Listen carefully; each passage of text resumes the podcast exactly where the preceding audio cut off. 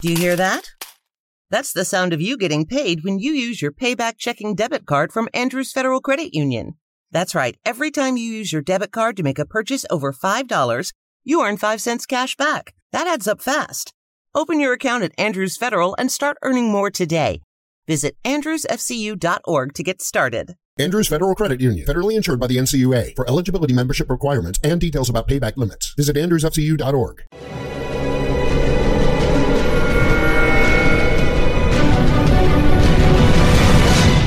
Yo documental.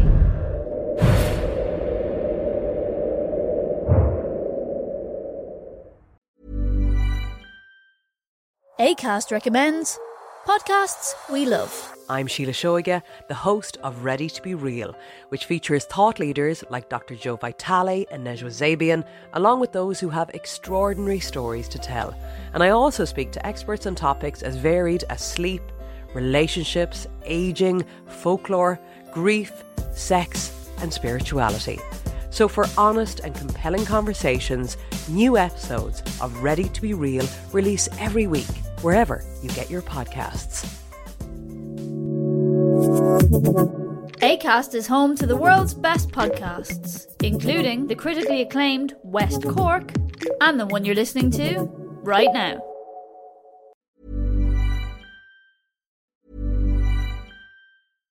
ACAST recommends podcasts we love. I'm Sheila Shoiga, the host of Ready to Be Real, which features thought leaders like Dr. Joe Vitale and Nejwa Zabian, along with those who have extraordinary stories to tell.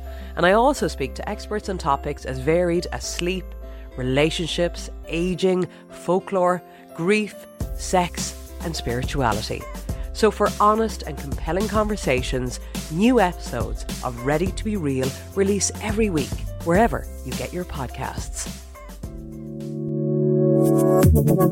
ACAST is home to the world's best podcasts, including the critically acclaimed West Cork and the one you're listening to right now.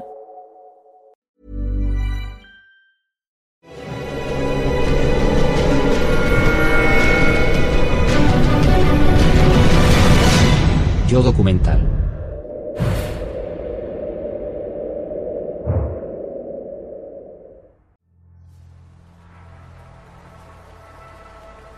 Viena, 26 de marzo de 1827. A primera hora de la mañana, Ludwig van Beethoven moría en su casa de Schwarzpanienstrasse. Tenía 56 años. En unas pocas horas le realizan la autopsia en su lecho de muerte. Según los archivos históricos, le extirparon los huesos del oído interno para su conservación. La causa de la extracción quizás se deba a una carta que el finado había escrito años atrás. Su testamento. Cuatro páginas escritas en forma de carta de despedida en Heiligenstadt, cerca de Viena, con fecha del 6 de octubre de 1802. Beethoven la mantuvo escondida durante años.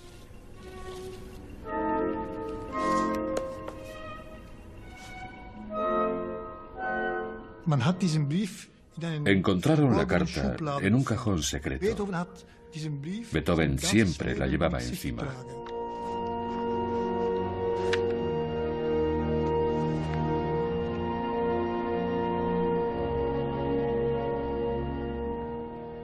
Aquellos que me consideráis malevolente, testarudo y misántropo, qué injustos sois y qué poco sabéis sobre los motivos por los que así me muestro. Me resulta imposible decir a los demás, hablad alto, gritad, soy sordo. Un poco más y habría puesto fin a mi vida.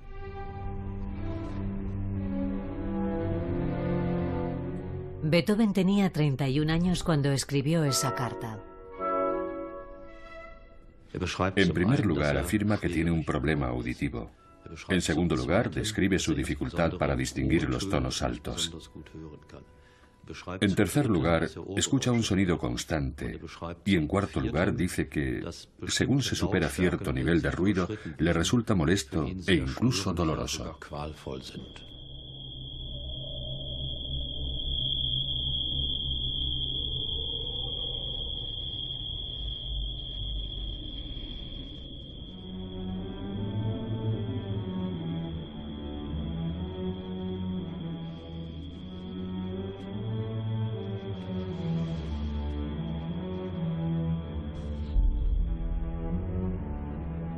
Curiosamente, Beethoven compuso durante los siguientes 25 años antes de su muerte 32 sonatas para piano, 16 cuartetos de cuerda, la ópera Fidelio y sus famosas nueve sinfonías.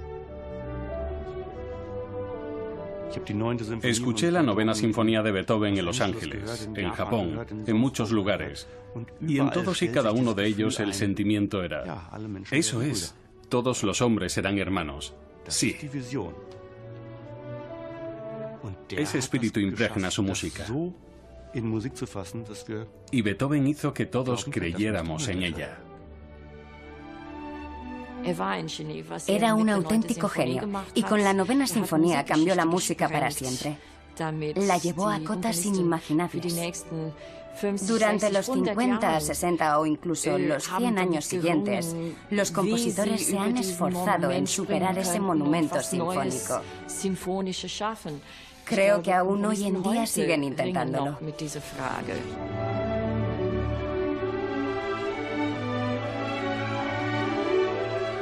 Casi todas las obras de Beethoven, y sobre todo aquellas que consideramos geniales, las compuso mientras sufría algún tipo de problema auditivo.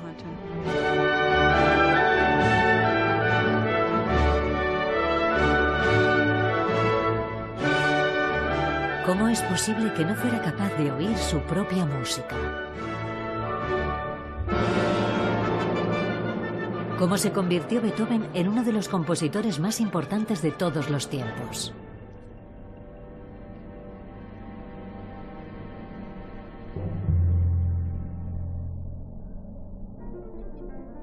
Beethoven llevaba ya 10 años en Viena cuando se manifestó la enfermedad.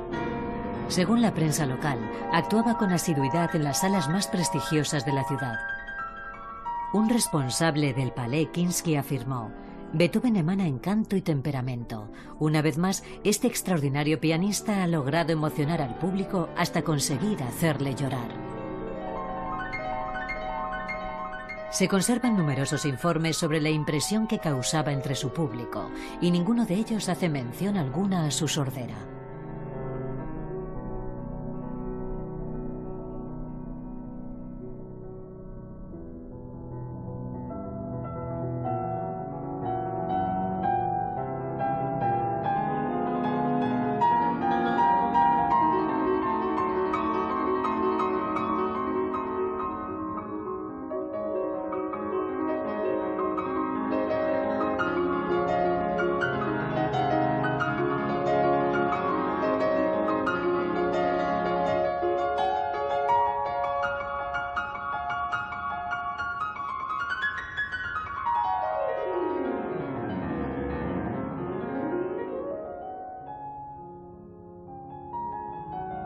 El famoso Ludwig van Beethoven.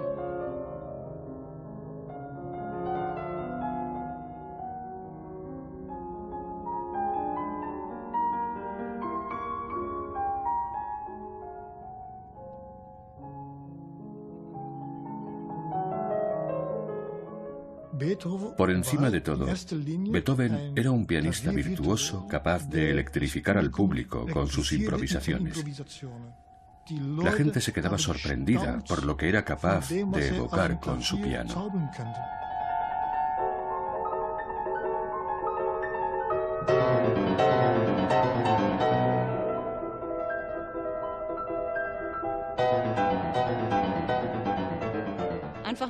Muchísimos pianistas fantásticos, pero Beethoven era capaz de crear música y de improvisar al piano en plena actuación. Y obviamente, su habilidad era muy superior a la del resto de intérpretes.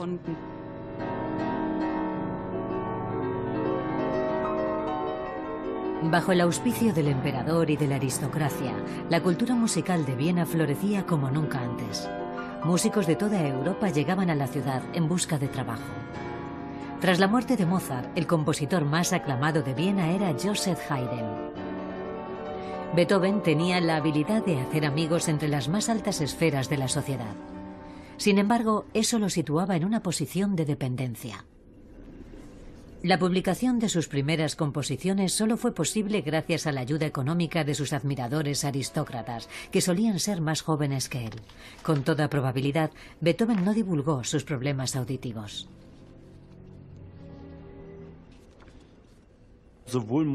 Tanto Mozart como Beethoven trabajaban para uno de los aristócratas más poderosos de su época, pero al mismo tiempo se dejaban cortejar por otros. Quizás pensaban que pertenecían a los mismos círculos sociales que ellos, pero en realidad no era así en absoluto. Beethoven parecía reacio a aceptar las restricciones sociales de su época. Muchas de sus cartas muestran que se enamoraba apasionadamente y con regularidad de mujeres aristócratas. Creía que estaba al mismo nivel que cualquier aristócrata. Era un hombre amable y culto, con un gran sentido de la moralidad. Eso era muy importante para él. Creía que su arte le elevaba a una situación similar a la de ellos. Deseaba lo que no podía tener. La condesa Josephine von Brunswick era una de las mujeres a las que no podía llegar debido a su estatus social. Beethoven conoció a Josephine en 1799. Ella tenía 20 años. Era muy atractiva y era alumna de piano.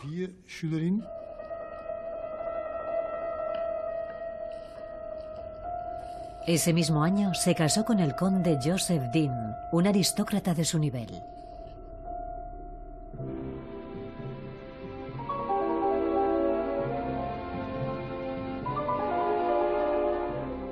¡Qué honor! Así que ahora sois la condesa Dim. ¿Cómo puedo felicitaros? De la forma apropiada, incluso para vos. Entonces dígale a su conde que condes hay muchos y siempre lo sabrá. Pero Beethoven solo hay uno.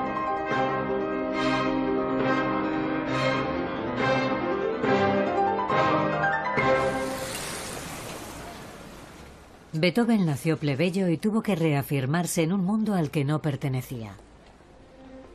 Ludwig van Beethoven nació el 17 de diciembre de 1770 en Bonn. Beethoven nació en una familia de artistas. Su abuelo era músico, su padre era músico. Él nunca vivió en la pobreza, pero la música era el único modo que tenía de ganarse la vida. A los cinco años comenzó su formación como músico de corte. Sus vecinos comprobaban, sin embargo, que en lugar de seguir aquellos rígidos ejercicios, el chico a menudo se pasaba horas delante del piano fantaseando. Con 12 años empezó a trabajar con Judy was boring. Hello. Then Judy discovered chumbacasino.com. It's my little escape. Now Judy's the life of the party. Oh baby, mama's bringing home the bacon. Whoa, take it easy Judy. The Chumba life is for everybody. So go to ChumbaCasino.com and play over 100 casino style games. Join today and play for free for your chance to redeem some serious prizes. ChumbaCasino.com. No purchase necessary. Void where prohibited by law. 18 plus terms and conditions apply. See website for details. With the Lucky Land slots, you can get lucky just about anywhere. This is your captain speaking. Uh, we've got clear runway and the weather's fine, but we're just going to circle up here a while and uh, get lucky. No, no, nothing like that. It's just these cash prizes add up quick. So I suggest you sit back, keep your tray table upright, and start getting lucky. Play for free at LuckyLandSlots.com. Are you feeling lucky? No purchase necessary. Void where prohibited by law. 18 plus terms and conditions apply. See website for details. músicos más maduros y experimentados. Beethoven se las arreglaba bien y eso le llenó de orgullo. Unos importantes benefactores de Bonn reconocieron el extraordinario talento del joven y planificaron para él una educación a su altura.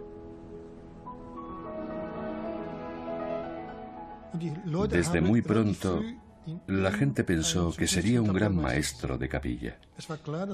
Estaba claro que Beethoven tenía muchísimo talento, pero para ganarse su reputación tenía que irse al extranjero un tiempo.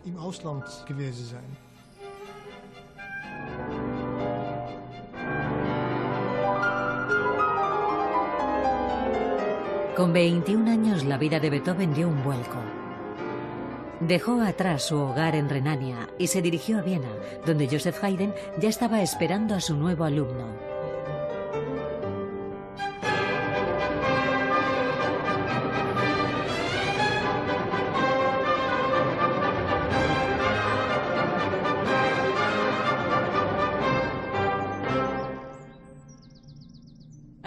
Cuando llegó a Viena, llevaría alguna carta de recomendación, porque si no, no habría accedido tan fácilmente a los círculos aristocráticos. Además, ser alumno de Haydn era muy importante, porque obviamente tenía muy buenos contactos. Es muy probable que Haydn ejerciera una gran influencia en Beethoven. Sin embargo, incluso sus sonatas de piano demuestran que Beethoven quería expresar algo nuevo, algo personal. Era totalmente consciente de sus inmensas cualidades como compositor.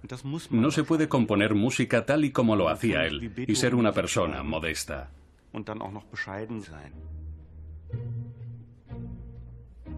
Unas cartas enviadas a Bohm reflejan la extraordinaria ambición de Beethoven. Sin embargo, también se quejaba. Esperan que vista de forma más elegante y que me afeite la barba. Es insoportable. Era orgulloso y estaba muy seguro de sí mismo. Pedía respeto y atención. La gente no estaba acostumbrada a ese tipo de comportamiento.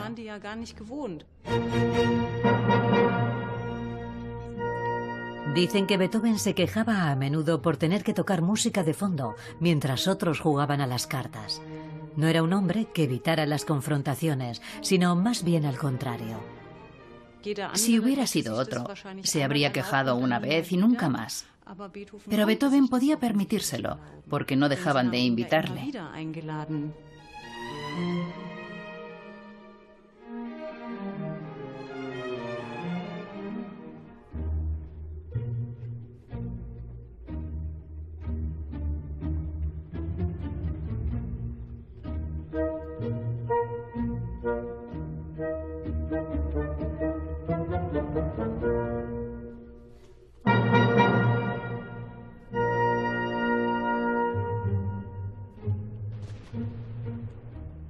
Beethoven anhelaba una sociedad sin distinción de clases.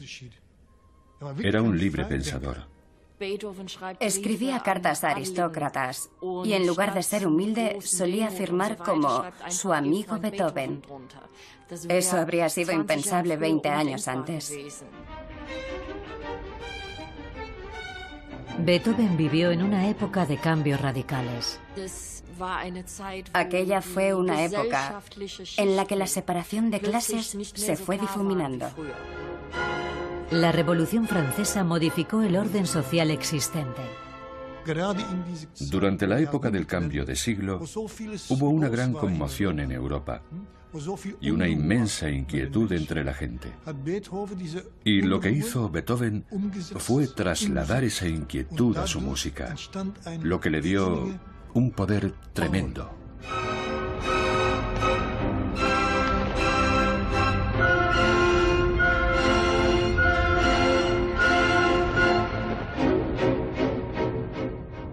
Es esa inmensa determinación en su música la que hace que me resulte tan atractiva. En el caso de Mozart, había un flujo natural. Una nota seguía a la siguiente porque tenía que hacerlo. En el caso de Beethoven, una nota sigue a la siguiente porque él quiere. Incluso sus primeros trabajos tienen esa determinación beethoveniana de yo lo quiero así. Soy Beethoven. Yo mando y puedo poner contratiempos por aquí y respetar los convencionalismos por allá. Ya es hora de que escuchéis algo que os sorprenderá.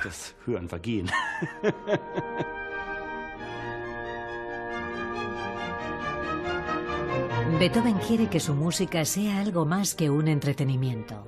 Quiere cambiar el mundo. Con 32 años tenía una carrera prometedora y estaba decidido a triunfar.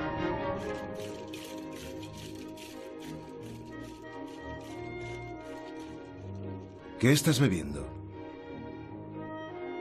Tengo que irme. Otra, por favor. Es demasiado tarde para mí. No puedo quedarme. Lo siento, pero tengo que ir. Es muy tarde.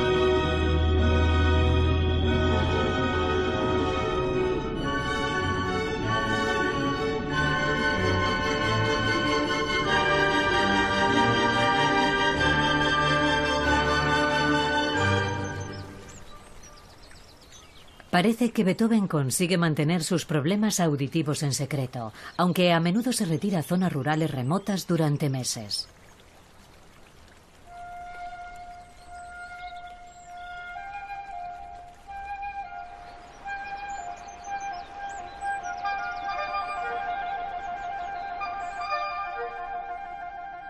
En junio de 1802 alquila una casa en Heiligenstadt, un pequeño pueblo cercano a Viena.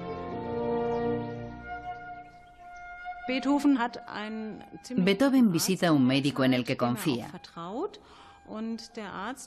El médico le aconseja que descanse, que vaya a Heiligenstadt, donde hay un pequeño balneario con manantiales medicinales. Beethoven confía en que unos cuantos meses disfrutando de la naturaleza, el descanso y las aguas curativas le ayuden a recuperarse pronto.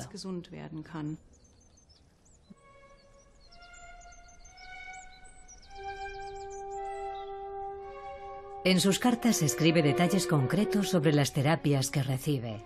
Largos baños y dietas basadas en líquidos, numerosos y dolorosos exámenes. Le introducen ungüentos realizados a base de rábano picante y aceite de almendra en su oído. Le envuelven los brazos con cortezas ácidas para extraer la enfermedad de su cuerpo.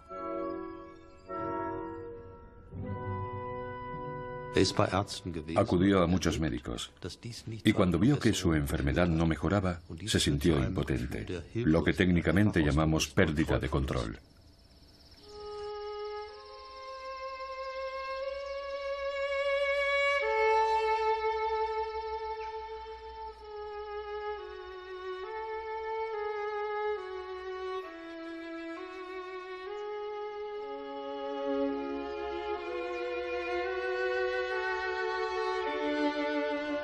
Después de pasar tres meses en un balneario, tenía que enfrentarse al hecho de que su audición no había mejorado. Escribió que sus acúfenos eran mucho más pronunciados que antes.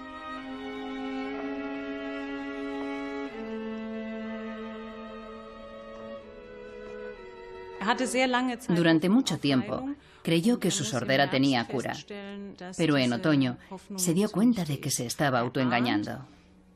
Empezó a sospechar que su enfermedad era permanente y al darse cuenta se sumió en una profunda depresión.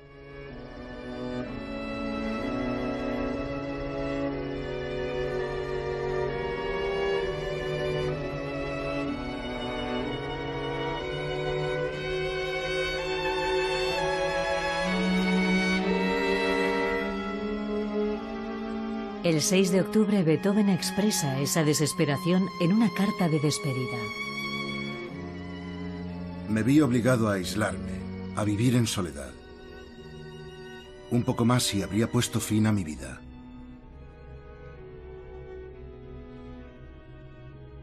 El testamento de Heiligenstadt describe minuciosamente su sufrimiento y el enorme impacto que la sordera tuvo en su vida. Incluso piensa en suicidarse.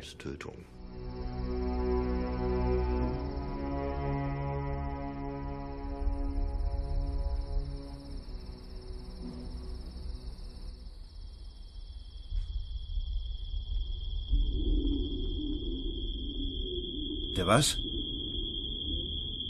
Es lo que he dicho. Te acompaño. Mejor no.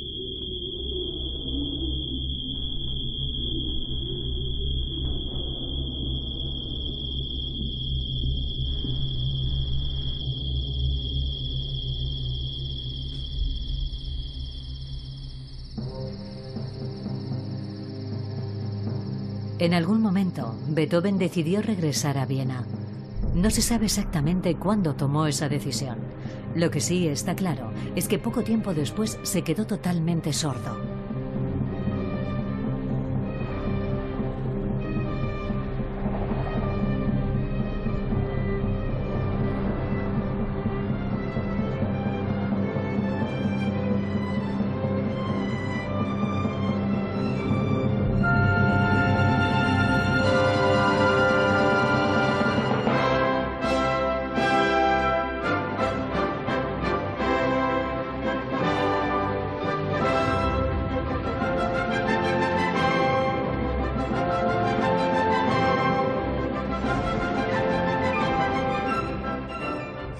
Experimentó una explosión de creatividad y compuso un montón de obras.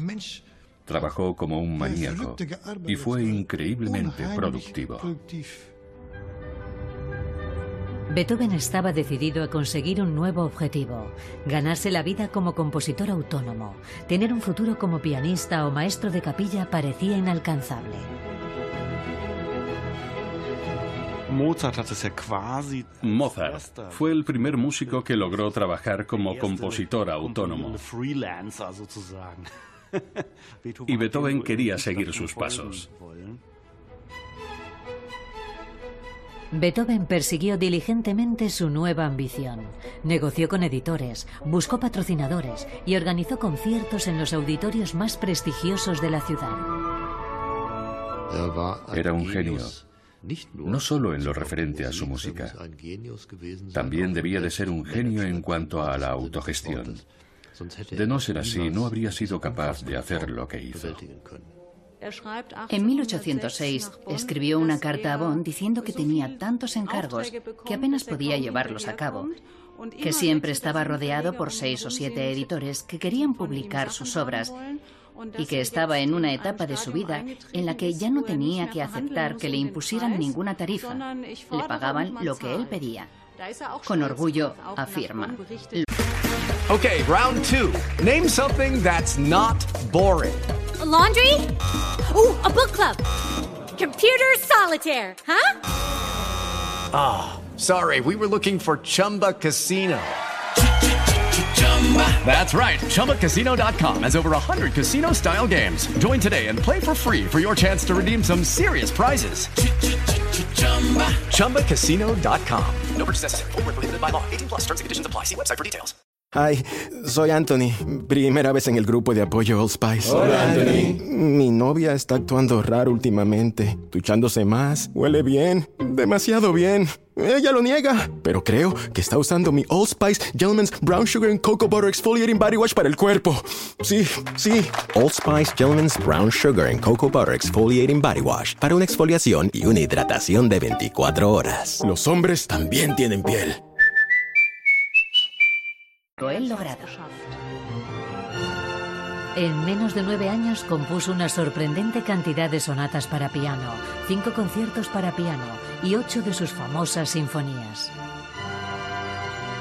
Tan solo una década después de su crisis existencial de Heiligenstadt, Beethoven es el compositor más famoso de Viena.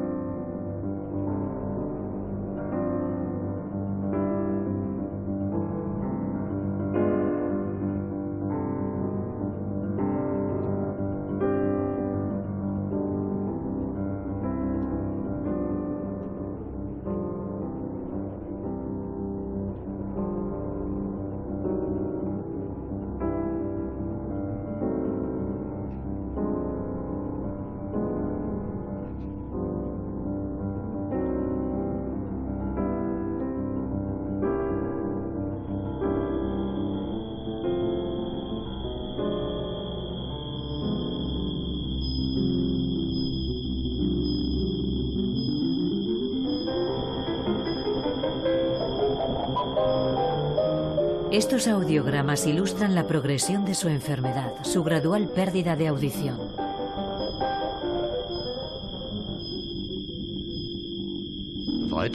Sus problemas auditivos empeoraron y también su habilidad para distinguir las voces. Sus acúfenos eran cada vez más pronunciados y para colmo disminuyó su tolerancia al ruido. En el año 1809, cuando las tropas de Napoleón conquistan Viena, unos testigos contaron que Beethoven se ocultó en su bodega porque no soportaba el estruendo de los cañones. En 1812, su enfermedad ya era de dominio público. Se decía que Beethoven había perdido el control sobre la intensidad de las notas que tocaba en el piano. En 1814, en un esfuerzo por sacar el máximo provecho a su cada vez más maltrecha audición, solicitó cuatro prótesis auditivas distintas. No son instrumentos de tortura, sino unas trompetas hechas a medida para él. De esta forma ganaría un poco de audición con ellas. También sabemos que ató un trozo de madera a su piano y que sujetaba el otro extremo entre sus dientes. Así podía sentir las vibraciones que viajaban del piano a su boca y de ahí a sus oídos a través de la mandíbula. Su numerosa correspondencia con varios médicos muestra lo desesperado que estaba por encontrar una cura. Su rutina diaria incluía las dietas más extrañas y se tomaba tantas pastillas que apenas podía distinguirlas. Debía de suponer un gran esfuerzo para él no solo padecer la enfermedad, sino tener que enfrentarse a ella. Estaba constantemente buscando algún remedio. Leía libros sobre acústica, medicina y homeopatía. Estaba dispuesto a probar cualquier terapia que le aconsejaran, siempre con la esperanza de encontrar una cura.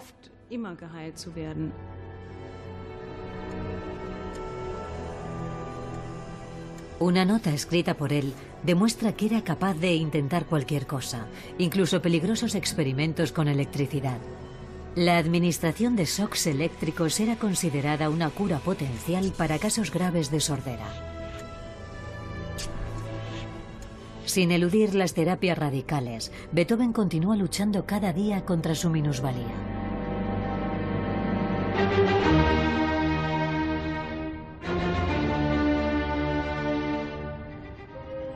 Pero también disfruta de la vida.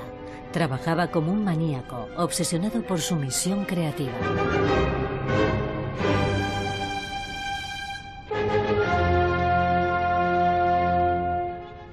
Cuanto más grandes eran los obstáculos que hallaba en su camino, mayor era su determinación para superarlos.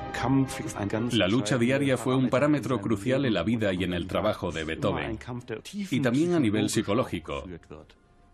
¿El destino quiere darme un golpe? Pues yo me enfrentaré a él.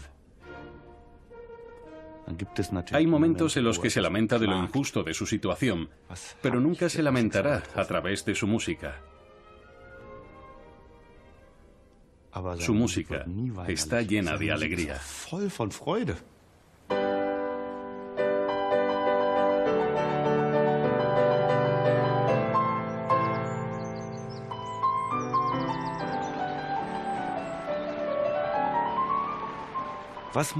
Se sentiría muy afortunado por ser capaz de componer los primeros acordes del concierto para piano número 4.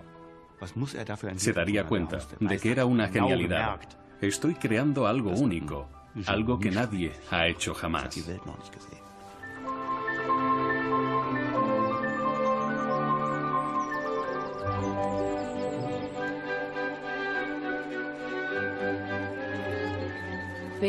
Se puede describir a Beethoven como un genio de extremos.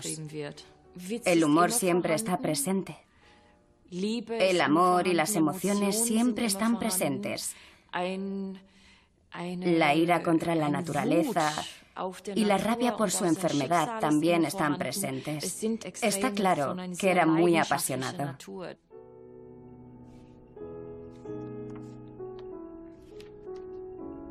Estas disputas existenciales están documentadas en las cartas de Beethoven a Josephine Dim. Tras la muerte de su marido, ambos se encontraron en numerosas ocasiones. Fue un periodo muy intenso. En algunas de sus cartas manifiesta su total desprecio por el hecho de que ella no quiera tener una relación con él. Afectuosa devoción por un lado y reivindicaciones totalmente irreales por el otro. Beethoven parecía no estar dispuesto a aceptar que una relación habría puesto en peligro el estatus social de Josephine.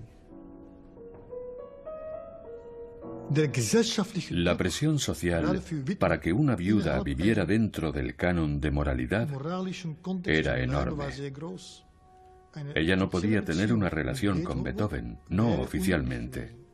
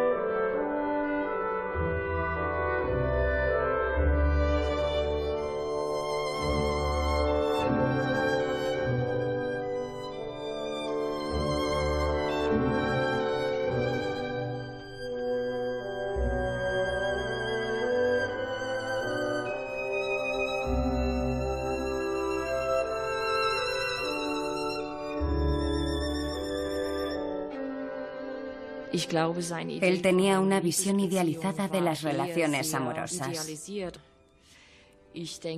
Fijaos si no en Fidelio, donde una mujer lo sacrifica todo por el amor de su vida. Sin embargo, a lo largo de la obra no hay ni una sola escena de amor. Beethoven nunca se casó y solo compuso una ópera. En Fidelio, el héroe condenado y rescatado de la cárcel debido a su inquebrantable fe en el amor. Trabajó en esa ópera durante años. Noviembre de 1814. Pruebas de vestuario para Fidelio. Un testigo afirma, Beethoven estaba delante de nosotros moviendo la batuta en todas direcciones. Ensayamos y ensayamos. Teníamos que repetirlo todo una y otra vez. Por fin nos dimos cuenta. Beethoven no oía ni una sola nota. Hicimos que se detuviera y cuando leyó nuestras súplicas se sorprendió y se puso pálido.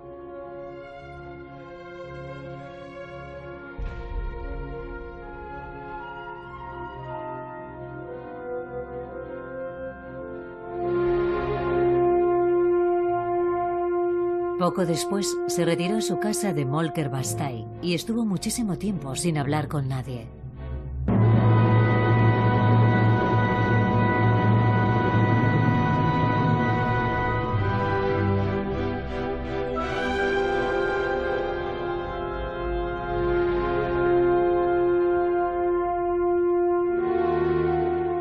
Un año después, su última actuación como pianista fue un desastre. Tenía cuarenta y pocos años y era incapaz de interpretar su propia música.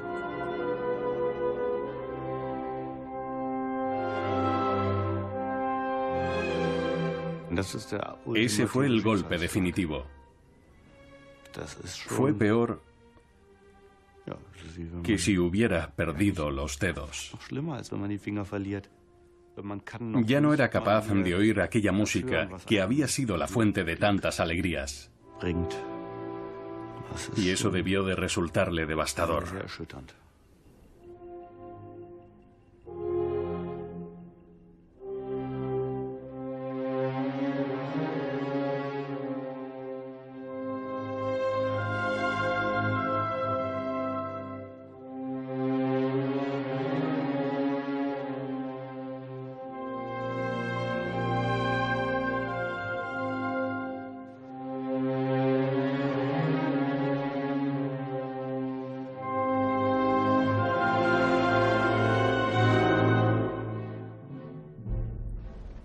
1819 en adelante, para poder comunicarse con alguien, tenía que utilizar los denominados cuadernos de conversación.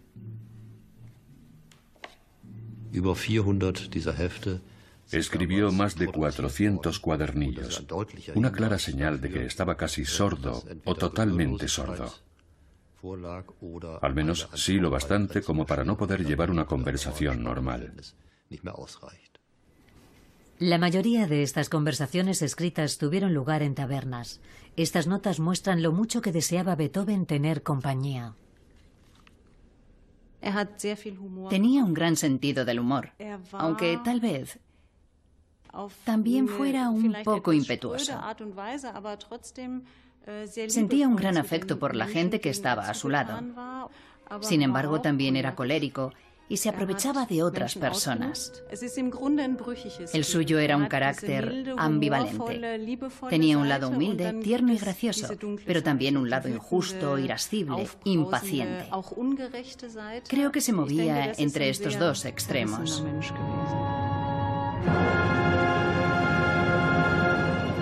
Junto con la sordera llegó su manía persecutoria. Nunca residió en la misma casa durante más de unos meses.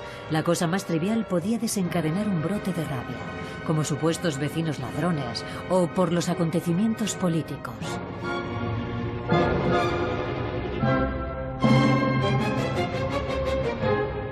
Tras una época de guerra se vino abajo toda esperanza de un cambio revolucionario. Napoleón fue derrotado y se redibujó el mapa de Europa. Tras el Congreso de Viena, la aristocracia es aún más poderosa. Después del Congreso de Viena, llegó una época de cambios políticos. Las leyes se volvieron más restrictivas. Había chivatos por todas partes y cualquier figura política podía ser objeto de espionaje. Austria se convirtió en un estado policial. La restauración había llegado a Viena. Para un rebelde como Beethoven, esa época debió de resultar asfixiante.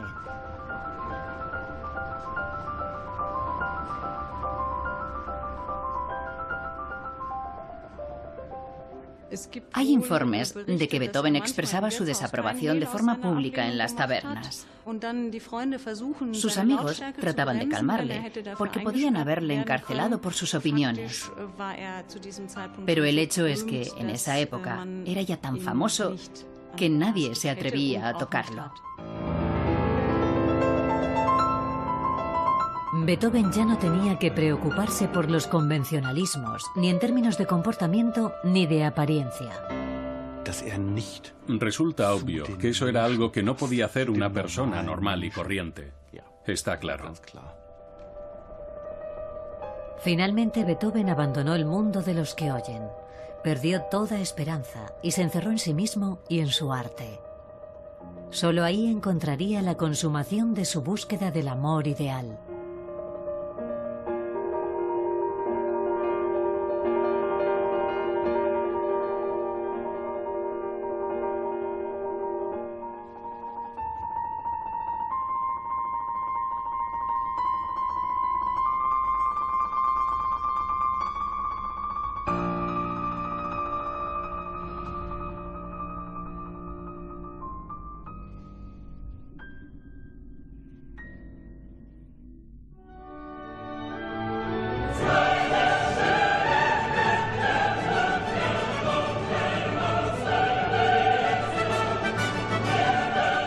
Sus impresionantes sinfonías corales, como la Novena Sinfonía y la Misa Solemnis, fueron de nuevo grandes éxitos.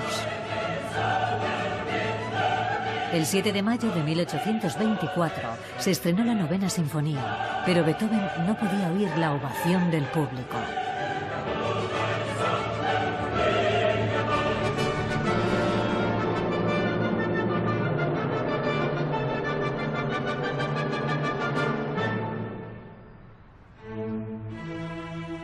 A pesar de su total sordera, siguió trabajando hasta la extenuación, componiendo principalmente cuartetos de cuerda y sonatas de piano. Beethoven escuchaba toda la música en su cabeza. No solo era capaz de oír exactamente lo que había escrito, sino que también era capaz de desarrollar nuevos patrones sonoros de los que nadie había oído hablar. Especialmente en sus últimos trabajos, cuando la sordera ya se había apoderado de él, las estructuras de sus composiciones tienen una base puramente intelectual. Esa metodología era novedosa y se fue volviendo más radical. Estaba tan encerrado en su propio mundo, casi como un autista, que desarrolló algunas ideas caprichosas y muy locas.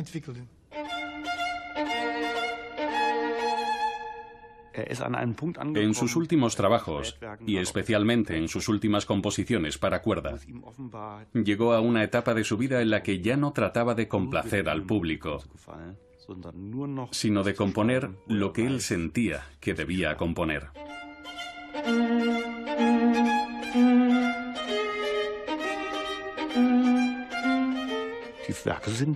Estos trabajos son desconcertantes y siempre lo serán, porque están muy adelantados a su tiempo. Se anticipan a Wagner y a Somber, e incluso a la música contemporánea, y más allá. Está a años luz de nosotros, en esferas que solo podemos imaginar.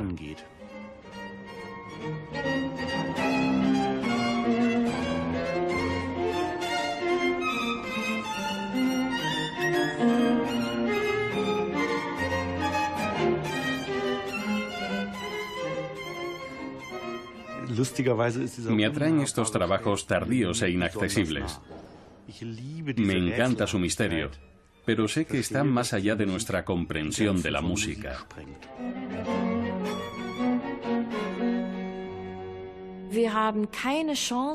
Nunca sabremos hasta dónde podrían haber llegado todas estas ideas. Porque Beethoven no pudo escuchar estas obras y darles así su aprobación.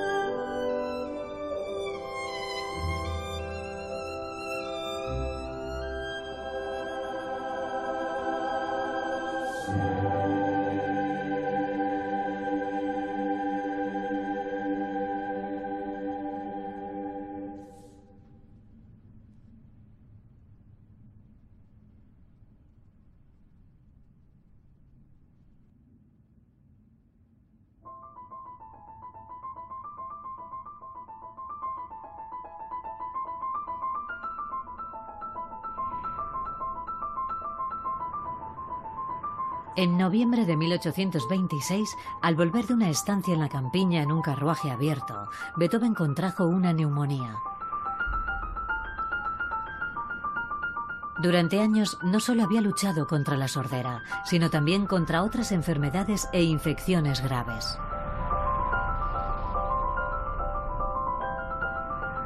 Estaba ya tan débil que en ese momento se derrumbó por completo. Sacando fuerzas de flaqueza, Beethoven llegó a su casa de Schwarzpanienstrasse. En enero de 1827, después de pasar meses en cama, sus órganos fallaron. Se le acumuló mucho líquido en el estómago y debían extraérselo. Beethoven escribió, Por desgracia, a día de hoy, todavía no veo el final de mi sufrimiento, más bien lo contrario. En febrero de 1827 sufriré la cuarta operación y si el destino quiere, habrá una quinta o incluso más. Si esto sigue así, ¿qué será de mí?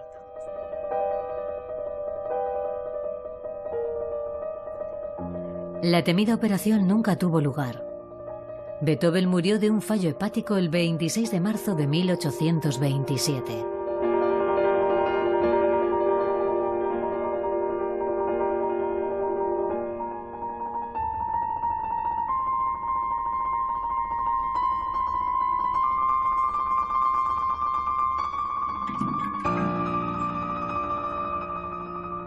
Probablemente sabía que tras su muerte registrarían sus pertenencias en busca de documentos personales.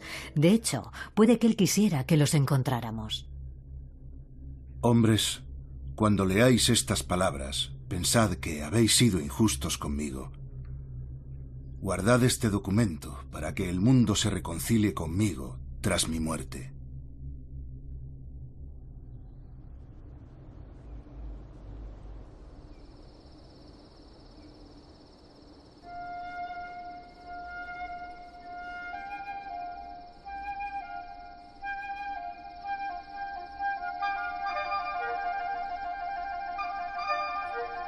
Cuando Beethoven escribió su testamento en Heiligenstadt a los 31 años, debió de intuir lo solitaria que iba a ser su vida como una persona sorda. Y aún así, decidió luchar. Su arte le dio la fuerza para hacerlo. Le permitió liberarse de las convenciones de su época y escuchar exclusivamente a su voz interior.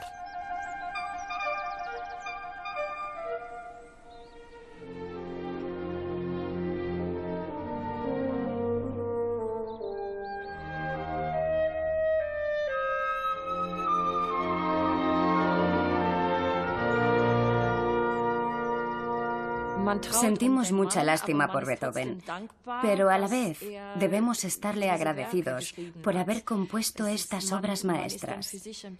Da vergüenza pensarlo, pero en cierto modo nos alegramos de que sufriera como lo hizo, porque si no, no disfrutaríamos de estos tesoros. Podríamos decir que, por duro que fuera a nivel personal, en cuanto a la historia musical y también para la humanidad en general, su sordera fue un golpe de suerte.